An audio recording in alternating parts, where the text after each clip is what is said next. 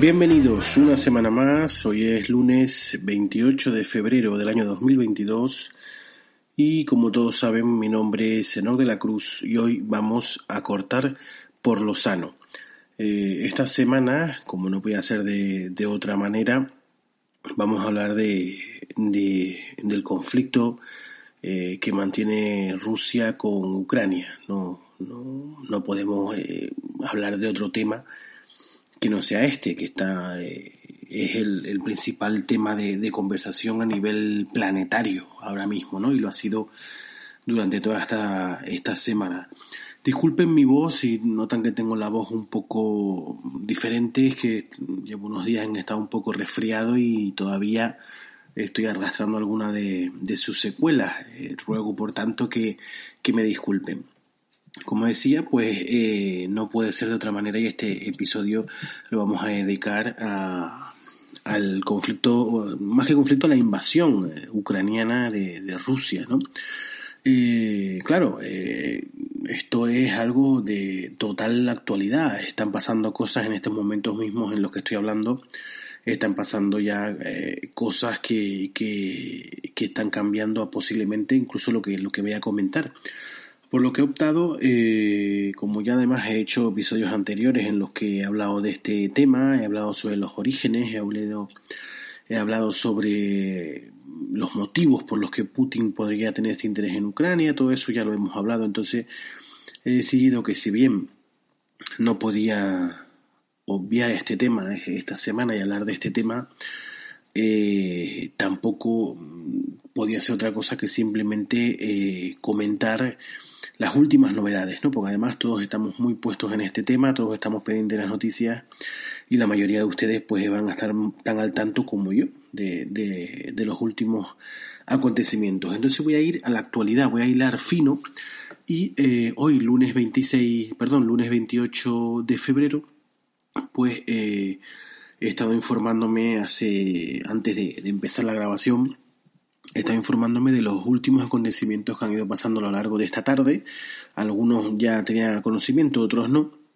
Y he decidido pues que vamos, vamos a comentar pues estos acontecimientos que han ocurrido hoy, a lo largo de esta tarde. Como digo, eh, en el último episodio, la semana pasada, eh, comentábamos que Putin había declarado eh, las dos regiones del Donbass, ¿no? que son las dos regiones de, de Ucrania más eh, próximas a, geográficamente más próximas a Rusia las había proclamado o se habían autoproclamado independientes o Putin las había reconocido como estados independientes y explicábamos los motivos ¿no?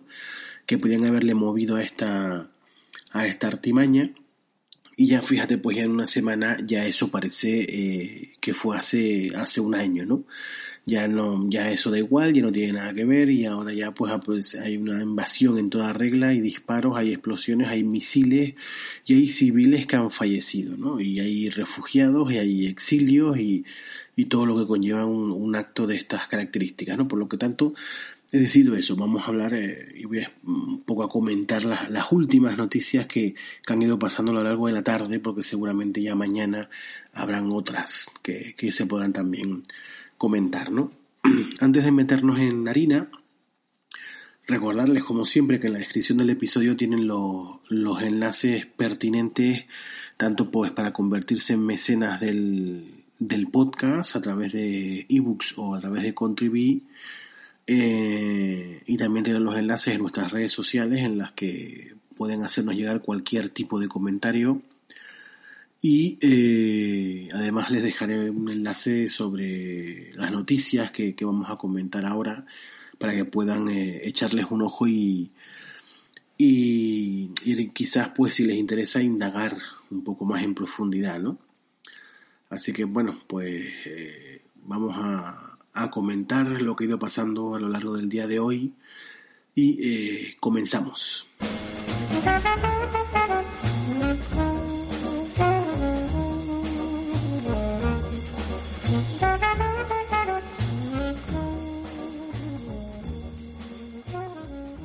Bueno, pues el acontecimiento eh, sin duda más importante que ha ocurrido hoy relativo a este conflicto es que los dos gobiernos, tanto el gobierno ruso como el gobierno ucraniano, han dado hoy por concluida su primera reunión.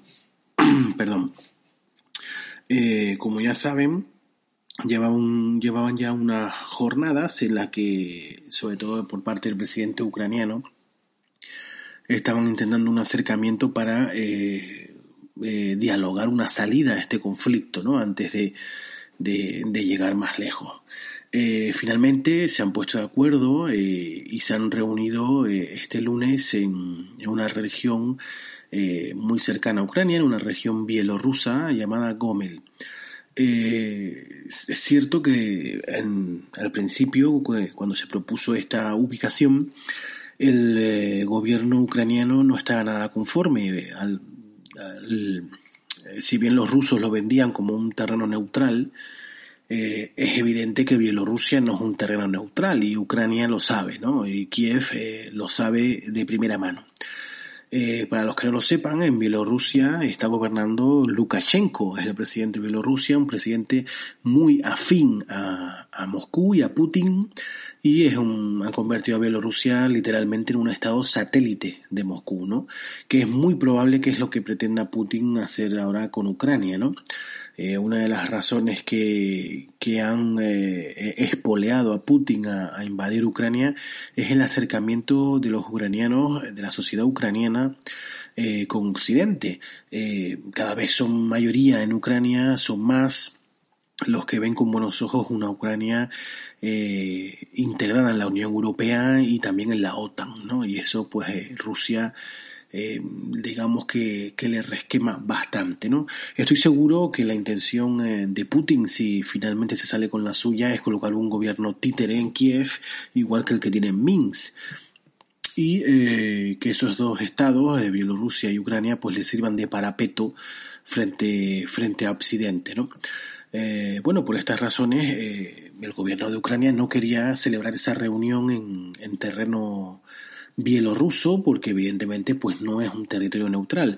Eh, pero seguramente eh, las prisas que le han ido eh, las prisas que le han ido dando las bombas cayendo sobre su población pues han terminado por que los ucranianos accedan a, a, que esa primera reunión fuera en, en Bielorrusia. Como digo, esta reunión ha terminado esta tarde, bueno, eh, duró unas cinco horas, o sea, empezó esta tarde y terminó también esta tarde. Eh, duró unas cinco horas las conversaciones y, bueno, según eh, un comunicado que, que ha publicado Leonid Slutsk, uh, perdón, los nombres estos, hoy va a ser un día complicado, cuando, como tengo la garganta y, y, nombres eslavos.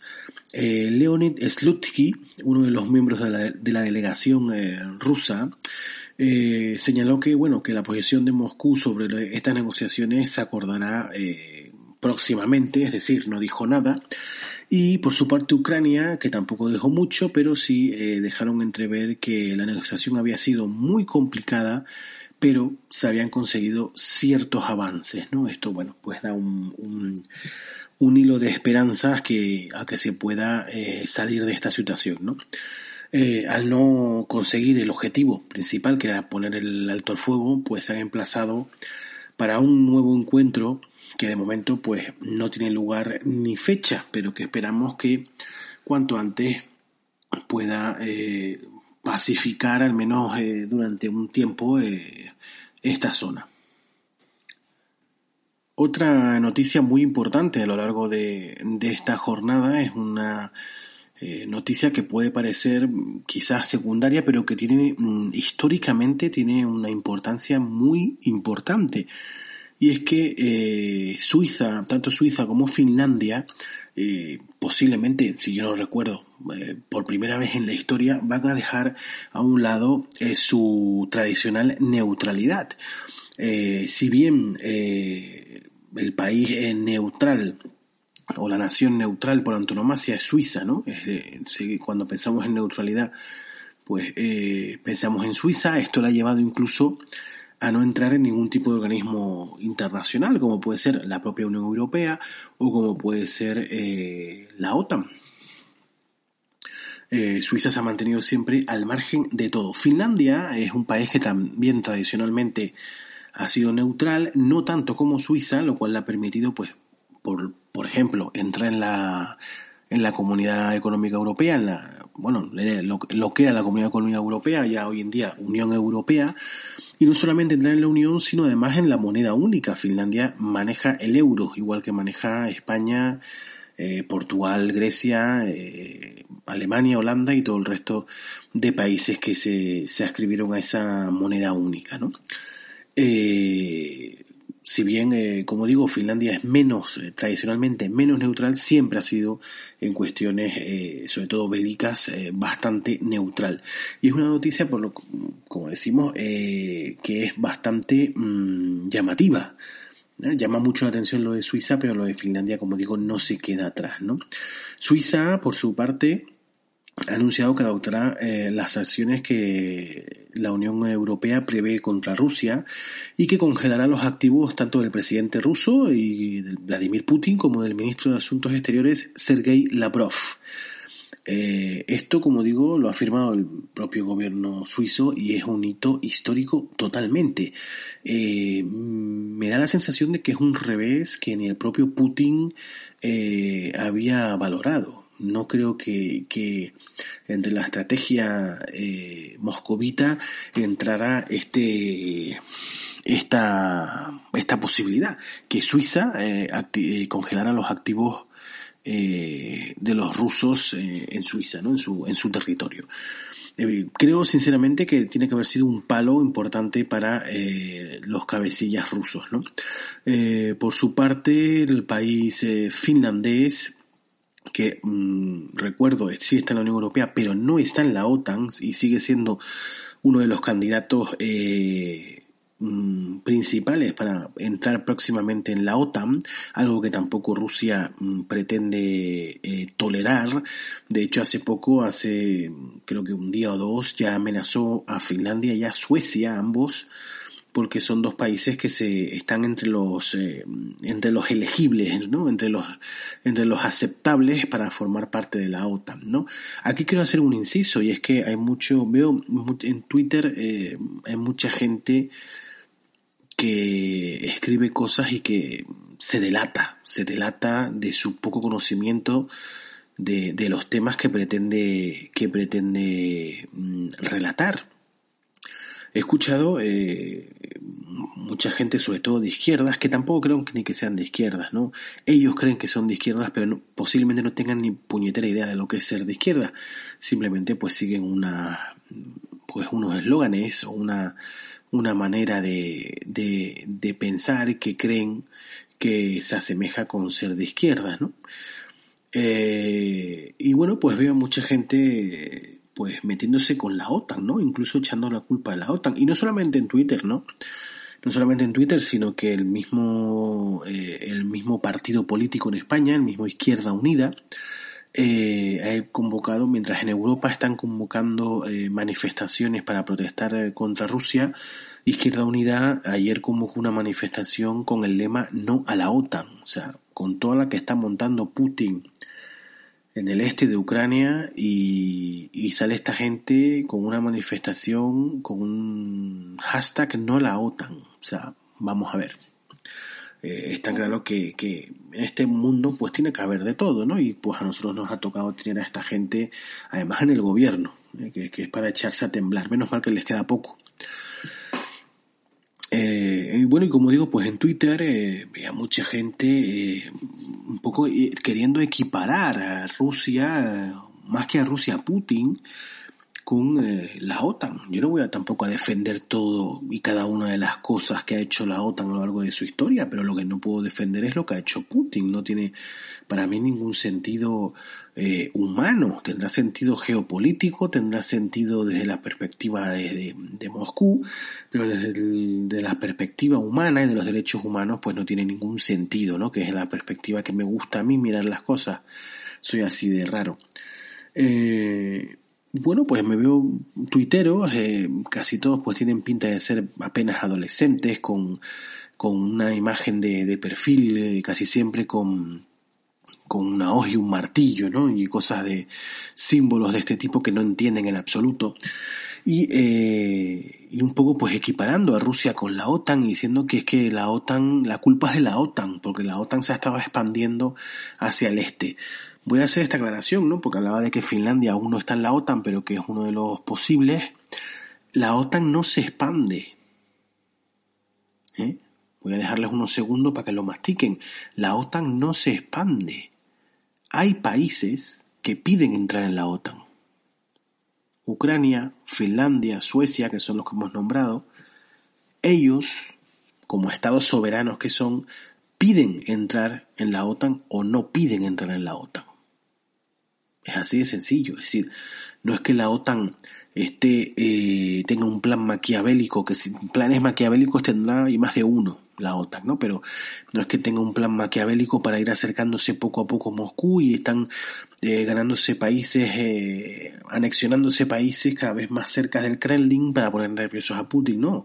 Estos países eh, que ya tienen algunos eh, que, que tocan directamente la frontera eh, rusa, como son las las repúblicas bálticas, Letonia, Estonia y Lituania, son tres estados soberanos que tocan directamente con la frontera rusa y que pertenecen a la Unión Europea y a la OTAN, a los dos, ¿no?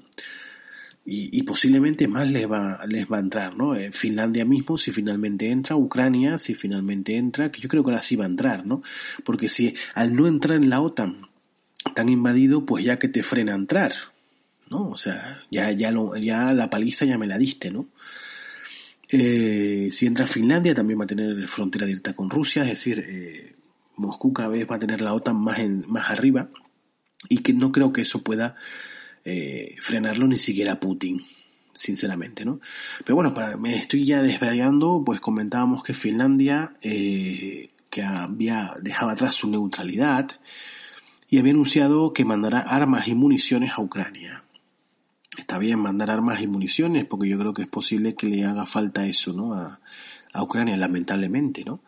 Eh, eh, hay otros partidos, por ejemplo, Podemos, es que, vamos, no lo iba a comentar, pero es que me quema, ¿no? Eh, Podemos también ha sacado un comunicado criticando que los países europeos estén mandando armamento, porque eso eh, provoca que la escalada de violencia siga aumentando, ¿no? O sea, sí, exactamente, sí. Lo que acabo de decir, eh, eh, la, la, locura que acabo de decir es lo que dice Podemos, ¿no? Es decir, están invadiendo a los ucranianos una potencia militar porque Rusia, que otrora era una gran potencia en muchos aspectos, hoy en día solamente es una potencia militar, no tiene ningún tipo de potencia ni económica, ni social, ni política. Política le queda algo eh, a nivel eh, internacional, pero nada de lo que le quedaba, ¿no? De lo que tenía. Y lo que le queda como potencia es lo militar. Rusia es una potencia de primer nivel solo en el ámbito militar. Pues esta potencia mundial en el ámbito militar está invadiendo un país soberano, un país además democrático, un país eh, bueno que se ha mostrado pacífico y que se ha, se ha, mostrado además europeísta cada vez más y Podemos pretende pues que es que no les mandemos armas, no les mandes, no les mandes más pistolas y más, y más balas porque al final van a matar a los rusos, ¿no? O sea, ojo, la intención de Podemos es no les mandes nada, que cuanto antes los rusos hagan su genocidio, pues ya se acabó el tema, ¿no? Y ya, y ya pensaremos qué hacemos con ese territorio donde antes estaba Ucrania, ¿no? Me parece lamentable las, la, estas eh, declaraciones de Podemos. Pero bueno, como digo, no me quería meter en eso, estábamos hablando de, de estas noticias. Finlandia, bastante coherente, manda a Ucrania armas y municiones, que es posiblemente lo que necesiten. Lo que necesitan realmente son soldados en el terreno, pero eso es más complicado armas y municiones pues quizás les sirvan por lo menos para ponérselo más complicado a Putin y que Putin se piense una retirada, ¿no? Antes de convertir eh, Kiev, decía un tuitero también que vi hoy que ojalá Kiev fuera el Vietnam de Rusia, ¿no? Ya Rusia tuvo su Vietnam en, en Afganistán, pero ya eso hace décadas y el, y el mandatario no era Putin. Quizás le venga bien ahora eh, tener otro otro Vietnam ya en el siglo XXI para que se le bajen un poco los humos, ¿no? Y bueno, vamos a, seguir con las noticias porque se me va a hacer largo el, episodio.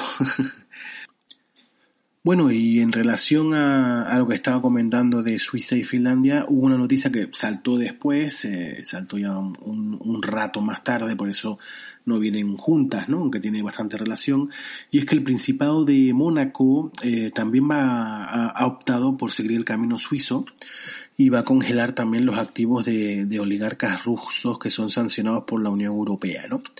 Eh, lo que hace Mónaco, el Principado, es que la Unión Europea ha señalado una serie de oligarcas rusos que los señala como culpables. Esta noticia la vamos a comentar también, lo de estos oligarcas rusos que sanciona directamente la Unión Europea, que los hace directamente culpables, ¿no? Y el Principado de Mónaco pues anuncia que, que, estas, eh, estas personas sancionadas por la Unión Europea pues eh, les va a congelar los activos, ¿no? Eh, va el, o sea, la, el anuncio literalmente lo que pone es que van a adoptar sin demora los procedimientos para congelar los fondos de personalidades y aplicar sanciones económicas idénticas a las tomadas por sus colegas europeos, ¿no? Eh, el príncipe Alberto II, pues sigue así el ejemplo de Suiza, ¿no? Mónaco era una especie, una, una suerte de, también de paraíso fiscal y seguramente eh, eh, habría también mucho dinero en rublos, ¿no? escondido por allí, ¿no? Por lo tanto, Alberto II de Mónaco anuncia estas sanciones conforme a sus compromisos internacionales, ¿no? además, en su declaración reafirma su adhesión al respeto del derecho internacional, la soberanía, la integridad y la independencia de los estados y considera que los desacuerdos y los conflictos deben resolverse únicamente por la vía del diálogo y la diplomacia. En este comunicado, las autoridades del Principado no han precisado demasiado quiénes son los afectados por esta medida, aunque eh, hay uno que sobresale eh, sobre los demás, que es el empresario ruso Dmitry Rivolovlev. Y es porque este señor es el propietario del equipo de fútbol del Principado, el AS Mónaco que eh, juega en la, en la primera división de la liga francesa, ¿no? Es uno de los rivales directos del todopoderoso Paris Saint Germain, ¿no? Entonces, pues, eh, si este señor va a salir perjudicado a estas medidas, pues puede tener eh, mm, consecuencias importantes incluso para el propio equipo de fútbol del Principado, pero se ve que esto pues no les ha frenado, lo cual yo celebro, y además el Alberto II eh, ha condenado con firmeza la invasión de Ucrania y ha transmitido su solidaridad con el pueblo, con el pueblo ucraniano, eh, haciendo también un, llamamiento al alto el fuego eh, cuanto antes, ¿no? además se ha mostrado muy dispuesto a enviar la ayuda humanitaria que fuera necesaria. Eh, bueno, esta es la, noticia, como digo, tiene que ver con, con lo de Suiza, ¿no? Porque eh, eh, son, quizás Mónaco no es tan, o sea, no se tiene como tan neutral, pero sí, sí es una especie de paraíso fiscal. No sé si lo voy a buscar cuando termine no sé si se considera a Mónaco como paraíso fiscal, ¿no? Pero es evidente que algo de eso hay por ahí, ¿no? Y a colación de esta, ¿no? Si esta venía a colación de la anterior de Suiza, pues a colación de esta eh, voy a comentar la noticia de estos oligarcas que la Unión Europea ha señalado, ¿no? Y es que la Unión Europea ha señalado a 26 oligarcas y empresarios rusos en activo en varios sectores como el petróleo, la banca, la finanza y propios eh, miembros del gobierno de Moscú, eh, personalidades militares de alto nivel, etc. Eh, así como una entidad relacionada con el gas. Todas, todas, estas personas pues las ha metido en esta lista y destacan en esta lista pues por ejemplo el portavoz del Kremlin Dmitry, Dmitry Peskov, ¿no? Eh, con, estas, con estas sanciones adicionales nos dirigimos a todos los que tienen un papel económico significativo en el apoyo al régimen del presidente ruso Vladimir Putin y se benefician financieramente del sistema. Estas sanciones expondrán la riqueza de la élite de Putin. Quienes permiten la invasión de Ucrania pagarán un precio muy alto por esa acción, ha señalado Josep Borrell, eh, representante de la Unión Europea para la política exterior. ¿no? Las medidas restrictivas eh, se aplican a un total de 680 personas y 53 entidades, que incluyen la, congelación de activos, la prohibición de poner fondos a disposición de las personas y entidades que están incluidas en la lista, además de poder entrar o transitar dentro del, territorio comunitario. ¿no? Eh, bueno, pues esta medida evidentemente es una medida que les quiere atacar el bolsillo, ¿no? Eh, Rusia eh, y toda esta camarilla de, mandamases que se mueven por allí son gente que es muy rica, ¿no? Rusia es el típico país eh, en vías de desarrollo, por así decir, ¿no? Bueno, Rusia es un es un caso eh, es un caso específico, ¿no? Por el por todo lo que lo que viene atrás en el siglo XX, ¿no? La URSS y todo ese y todo ese tema no se puede considerar como un país normal, digamos, ¿no? Pero digamos que es el típico país, pues, eh, en vías de desarrollo en el que hay unos millonarios muy, muy millonarios y que el resto, eh, el pueblo llano, pues eh, no las pasa demasiado bien, ¿no? No llega a ese punto, no llega a ese punto, pero más o menos está así la situación, ¿no? Entonces, pues esta medida parece destinada a eso, a, tocarles un poco el bolsillo a los que están financiando todo este tipo de, de barbaridades y que pues le den un tironcillo de orejas a, a Vladimir a ver si manda los tanques de nuevo para, para la perestroika, ¿no? Para, para sus bases, ¿no?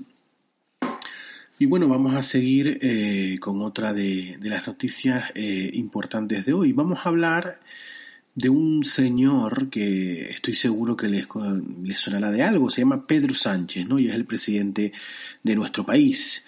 Eh, Pedro Sánchez hizo unas declaraciones hoy en una entrevista en una entrevista en televisión española y mm, bueno lo voy a destacar como una noticia eh, importante en, en, este sentido porque bueno es interesante saber lo que dice el presidente de, tu país que como siempre ya llegó tarde la pandemia y a esto de Rusia y Ucrania pues también ha llegado muy tarde eh, desde Zapatero la verdad que desde Zapatero eh, nuestro papel en en el, eh, en el escenario internacional pues ha ido decayendo, ¿no? Perdón. Bueno, pues lo que decía Sánchez, el titular, digamos, es las sanciones van a durar hasta que se retiren todas las tropas de Ucrania, ¿no? tampoco las decide él, pero bueno, ha dejado este titular tan, tan bonito, ¿no? como digo, en una entrevista en televisión española explicó que España está actuando en tres ámbitos en el tema de Ucrania. ¿no? El primero es el envío de ayuda humanitaria a través de Polonia, la provisión de material defensivo y la activación a nivel comunitario del Fondo del Mecanismo Europeo para suministrar material ofensivo y ayuda humanitaria. ¿no? Esto es lo que, lo que está haciendo eh, España en este tema. ¿no? Eh, como estamos siendo testigos de una amenaza a la seguridad y a los valores y principios que representa la Unión Europea, lo que tenemos que hacer es plantear una respuesta y una ayuda europea, ha defendido eh, Sánchez. Bueno, yo, a mí me parece bien eh, lo que está haciendo España, por ejemplo, enviar ayuda humanitaria a través de Polonia, la provisión de material defensivo, todo eso pues me parece muy bien, ¿no? Pero hay otros países que están intentando ayudar a Ucrania enviando armas para que se defiendan, ya que nadie va a ir a defenderlos, pues para que se defiendan, ¿no? España, bueno, pues ha mandado posiblemente eh, una ayuda que será también importante, pero quizás no es la que están pidiendo los ucranianos ahora mismo, ¿no? Bueno, eh, la ayuda humanitaria siempre es importante y bueno, pues si la que la manda es España, pues, pues está bien. Eh, Sánchez explica que el origen del, conflicto es que Putin no acepta la Unión Europea. Bueno, en este aspecto puedo estar más o menos de acuerdo con lo que está diciendo. Eh, según Sánchez, la Unión Europea representa la seguridad y los valores y eso es lo que ve como una amenaza. y lo que, lo que pretendía Putin es separar y dividir a la Unión Europea y se ha encontrado todo lo contrario, con una Unión Europea que ha sido tajante, rotunda y contundente. Bueno, mm, quizás no tanto, Pedro. Eh, quizás no ha sido de tan contundente, tajante y rotunda. Creo que han reaccionado un poco tarde, pero ahora, ahora sí están eh, dándole, dándole donde le duele, ¿no? Eh, has dicho además que Putin eh, tiene que ser consciente de que las sanciones van a durar hasta que se retiren todas las tropas de Ucrania, ¿no? Como decía en el, en el, en el eh, titular, ¿no? Además, eh, quiso también comentar sobre algo que se estaba comentando recientemente, que es la posible entrada de Ucrania en la Unión Europea, ¿no? en este aspecto, el presidente ha explicado que se trata de un proceso largo, y, pero que es evidente que después de todo esto, si ya Ucrania era posible, uno de los posibles a entrar en la Unión Europea, pues ahora va a ganar, va a ganar puntos. ¿no? Además, señala Pedro Sánchez que Ucrania tiene una clara eh, vocación europea. ¿no? Eh, además, ha anunciado eh, que van a empezar a tomar medidas para que los 100.000 ucranianos que viven en España puedan vivir legalmente y acceder a todas las prestaciones sociales. ¿no? Eh, y además se ha dirigido a la población rusa en España. Nosotros no tenemos nada contra Rusia y su gente que está sufriendo la represión de un régimen autoritario desde hace 20 años. Bueno, bueno, vale, Pedro. Eh, pero bueno, sí me parece bien que eso creo que no lo ha hecho nadie, o por lo menos que yo sepa, dirigirse eh, a la población rusa que vive, vive en Occidente, ¿no? Es muy posible que, que se vea incluso amenazada, ¿no? Y que la gente, siempre hay locos por ahí, que, que se tomen la, la, justicia por su mano y que, bueno, pues si conozco a un chico ruso que trabaja cerca de mi casa y al verlo, pues, pues mm, me den ganas de, de increparle como si tuviera alguna idea, ¿no? Eh, a mí no se me ocurriría, pero sí conozco gente que se le puede ir la olla en ese sentido, ¿no? Entonces, bueno, pues también eh, ofrecerles un abrazo y un acercamiento a España, a los rusos que pacíficamente y que probablemente la mayoría estén en contra de la guerra y viven con nosotros, pues me parece también un acierto del presidente. Eso eh, se lo voy a dar porque creo que, que, que sí es merecido, ¿no? En cuanto a lo que comentaba el presidente Sánchez de, esa posible entrada de, Ucrania en la Unión Europea, eh, se produjo también esta tarde un comunicado de ocho países del este, no solo de, Europa, sino del este, eh, respaldando dicha adhesión de Ucrania eh, a la Unión Europea. ¿no? lo han hecho además de, de, forma, de forma conjunta, después de que el presidente de Ucrania haya hecho una petición para poder ingresar. ¿no? Eh, el comunicado eh, eh, se produce desde Polonia y dice nosotros, los presidentes de Bulgaria, República Checa, Estonia, Letonia, Lituania, Polonia, Eslovaquia y Eslovenia, consideramos que debe darse una perspectiva inmediata de adhesión a Ucrania. Esto lo, es lo que exponen, ¿no? Evidentemente, pues eh, es, un, es un llamamiento importante, ¿no? Y es una llamada de atención importante y creo que, que, es un paso importante, ¿no? Cuando hay ocho países de tu entorno que están pidiendo, oye, hay que meter a esta gente, hay que meterlos eh, cuanto antes eh, a Ucrania en, el, en Europa, ¿no? Yo creo que es un, un, paso importante, ¿no? Todo esto a raíz de que Zelensky, el presidente de, de Ucrania, eh, formuló una solicitud de ingreso en presencia del presidente de la Rada. La Rada es el parlamento ucraniano. ¿no? El presidente de la Rada, Ruslan Stefanchuk, y el primer ministro del país, Denis Schmidhal. Hacemos un llamamiento a la Unión Europea para la adhesión inmediata de Ucrania bajo un nuevo procedimiento especial, señaló Zelensky eh, en una videollamada que hizo a eh, un videomensaje que hizo eh, a toda la población, ¿no? Eh, en este aspecto, la presidenta de la Comisión Europea, la archifamosa Ursula von der Leyen, afirmó que este domingo que, que Ucrania es considerado uno de, uno de los nuestros y lo queremos con nosotros en la Unión Europea, pero no se mojó en el momento en que esto iba a suceder, ¿no? Algunas fuentes comunitarias eh, eh, eh, filtraron el dato de que bueno que la comisión tarda entre 15 y 18 meses en emitir un dictamen para conceder el estatuto de candidato de candidato pero dependiendo de consideraciones políticas ese plazo puede aumentar o disminuir no dando a entender que bueno los plazos son esos pero en, dadas las circunstancias se puede acelerar eh, en cuanto se pueda no yo creo que que tal como están las cosas es cuestión de, de tiempo que, que Ucrania acabe en la Unión Europea y acabe en la OTAN, posiblemente más pronto que tarde. Y bueno, vamos a terminar con una noticia que viene nada más y nada menos que del Pentágono, ¿eh? nada más y nada menos que del Pentágono. Eh, los norteamericanos, que evidentemente están siguiendo muy de cerca y con mucha atención lo que está pasando en Ucrania, eh, han elogiado la resistencia que están mostrando, que están mostrando los ucranianos frente a la invasión. Pero eh, hacen un llamamiento y una advertencia de que todavía Moscú no ha movilizado a las fuerzas que tiene disponibles, ¿no? Y, y hace un llamamiento a no cometer el error de infravalorar las capacidades de Rusia, ¿no? Sí es cierto que mm, posiblemente da, o, da la, lo que parece, digamos, da la, da la sensación de que la, la, intención de Putin era una guerra relámpago, ¿no? Como, como también quería Bush en Irak, ¿no? Y tampoco le funcionó. Eh, una guerra relámpago, tomar la capital, eh, tomar la gran parte del país, las principales ciudades y sentarse a negociar eh, con una pistola apuntando la cabeza del otro, ¿no? Así es como le gusta negociar a Putin, que al final es un matón. Y, y Putin eh, quiere sentarse contigo, pero a negociar, pero al mismo tiempo le está apuntando con una pistola, ¿no? Esa es la forma de, de negociar de este señor, ¿no?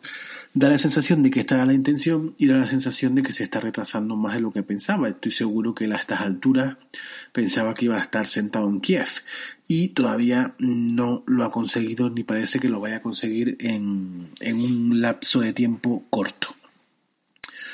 Así pues, eh, mm, da la sensación de que todavía Moscú eh, tiene haces guardados. No, no creo que haya metido todos los huevos en la misma cesta y que todas sus tropas disponibles o, por lo menos las mejores estén todas en Ucrania, ¿no? Esto es lo que intenta avisar eh, eh, el Pentágono, ¿no? Eh, así dice John Kirby, que es el portavoz del Departamento de Defensa de Estados Unidos, ¿no? No nos equivoquemos, Putin aún tiene a su disposición un poder de combate significativo y todavía no lo ha trasladado todo a Ucrania, ¿no? Es lo que estaba señalando, ¿no? De acuerdo con los datos que, tiene el gobierno estadounidense, el Kremlin tenía eh, cerca de unos 200.000 efectivos alrededor de, de, la frontera con Ucrania y, eh, y también con, con Bielorrusia, ¿no? Los tenía un poco como como divididos, ¿no? Antes de que se lanzara eh, esta, esta invasión, ¿no?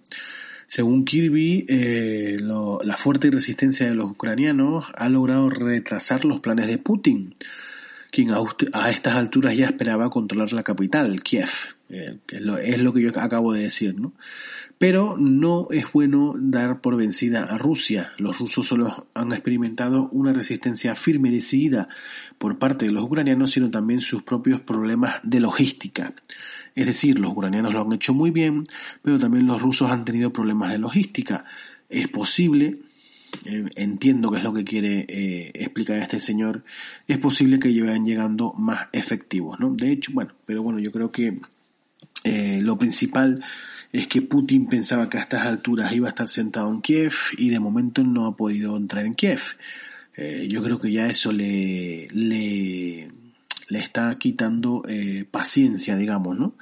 Eh, además, eh, hoy se vieron imágenes bastante significativas, ¿no? De colas kilométricas para sacar efectivo de los cajeros de, de, Moscú.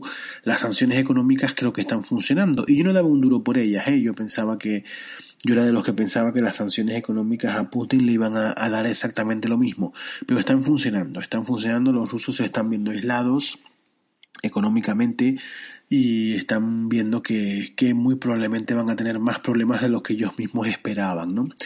Espero que Putin pronto se dé cuenta del error y de que no va a sacar nada positivo de estas operaciones y todo lo contrario, es muy posible que saque mm, cosas muy negativas, tanto para su propia persona como para, como para su país.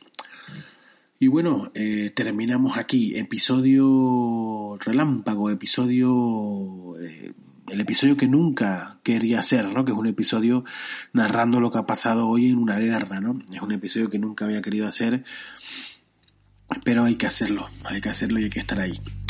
Lo dejamos hasta la próxima semana. Un saludo muy grande.